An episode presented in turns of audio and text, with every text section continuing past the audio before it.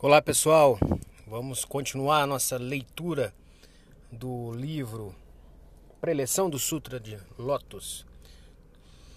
Agora entramos numa parte muito especial onde a gente já começa a ter a tradução específica de trechos do capítulo Robem. Ah, então vamos lá. Robem, o segundo capítulo do Myohenge Kyo. Neste momento, o Buda levantou-se serenamente de sua meditação, dirigiu-se a Charihotsu dizendo: A sabedoria dos Budas é infinitamente profunda e imensurável. O portal dessa sabedoria é difícil de compreender e de transpor. Nenhum dos homens de erudição ou de absorção é capaz de compreendê-la. Por fim, Sakyamuni começa a expor o ensino do Sutra do Lótus no início do capítulo Robem, ele se levanta da profunda meditação sobre a verdade de que os infinitos significados originam-se da lei e dirigindo-se dirigindo a Charihotsu, diz: A sabedoria do Buda, dos Budas é infinitamente profunda e imensurável. Nenhum de vocês é capaz de compreendê-la. O ensino exposto por Sakyamuni inicia-se, portanto, com uma cena de considerável tensão com relação à frase, neste, nesse momento, que abre o capítulo, consideremos primeiro apenas a que tempo se refere. O presidente Toda explicou. Nesse momento, refere-se ao conceito de tempo empregado no budismo. Difere do tempo no sentido que costumamos usar para indicar as horas, as estações do ano ou para especificar uma época nem é comparável à típica introdução dos contos infantis. Era uma vez. O tempo, no sentido aqui expresso, refere-se ao momento em que um Buda, percebendo a ansiedade das pessoas em ouvi-lo, aparece a fim de expor seu ensino. Para um Buda, expor a lei é necessário que se reúnam quatro condições, que são tempo, resposta, capacidade e lei. Tempo no budismo indica o tempo em que o Buda aparece para expor a lei em resposta à capacidade das pessoas que buscam seu, buscam seu ensino. Em outras palavras, é o tempo em que Buda e os seres humanos se encontram. Os discípulos de Sakyamuni ansiavam por um grande ensino. No capítulo Jo, introdução do Sutra de Lotus, enquanto Sakyamuni estava meditando, o espírito de procura de seus discípulos pelo caminho, como Charihotsu e as demais pessoas dos dois veículos, sem dúvida atingiu o auge. Eles provavelmente pensavam consigo mesmos: que tipo de ensino o universalmente honrado vai expor? Não posso deixar escapar uma única palavra.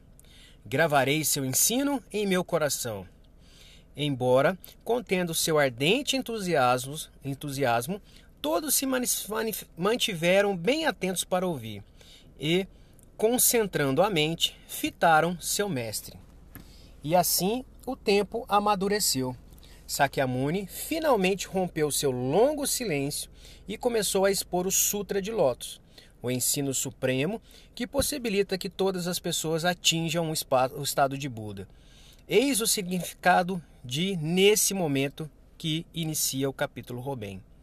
Em outras palavras, indica o tempo em que o Buda levanta-se para salvar as pessoas e o tempo em que os discípulos demonstram um profundo e sincero espírito de procura pelo ensino do Buda. Significa também uma profunda concordância do coração dos discípulos com o coração do Mestre. Esta cena do Sutra de Lotus representa a abertura de um grande drama de mestre e discípulos dedicados à felicidade da humanidade. O Buda é aquele que mais profundamente compreende o tempo. O Buda aguarda um instante propício, discerne a natureza da época, cria o um momento e expõe a lei de acordo com o tempo. Esta é a sabedoria e a benevolência do Buda. Por que as pessoas sofrem? Pelo que as pessoas anseiam? Qual o ensino que possibilita as pessoas tornarem-se felizes e quando esse ensino deve ser exposto? O Buda pensa nessas questões constantemente e expõe a lei espontaneamente de acordo com o tempo. Nesse sentido, reconhecer o tempo é também compreender o coração das pessoas. O Buda é um orientador, um mestre na compreensão do coração das pessoas. O Buda é um instrutor do espírito e um perito na natureza humana. Do ponto de vista do Buda, nesse momento é o tempo em que o Buda inicia a batalha para possibilitar que todas as pessoas atinjam o estado de Buda.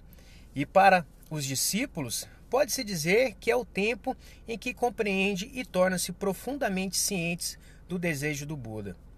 Com relação à importância do tempo, Nichiren Daishonin afirma: aquele que deseja compreender os ensinos do budismo, budismo deve, primeiro, compreender o tempo. Portanto, ele afirma que o budismo, é exposto com base no tempo e que o ensino que deve ser propagado é aquele que está de acordo com o tempo. Nichiren Daishonin iniciou a luta para propagar a lei mística para a salvação de todas as pessoas dos últimos dias da lei, proclamando ser esse o tempo em que a grande lei pura do Nammyon Horenge Kyo deveria ser propagada. A determinação de lutar agora abre o caminho para o futuro. Em outras palavras, do ponto de vista do budismo oculto nas profundezas do sutra, podemos interpretar nesse momento como indicativo do tempo em que o Buda original, Nichiren Daishonin, iniciou sua grande luta para salvar toda a humanidade.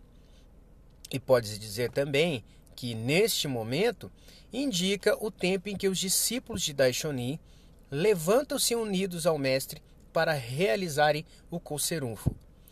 Em termos de nossa prática, portanto, gostaria de enfatizar que nesse momento existe somente quando oramos ao Goronzo e manifestamos determinação e consciência de nossa missão pelo Conserufo. Precisamos determinar, orar e agir.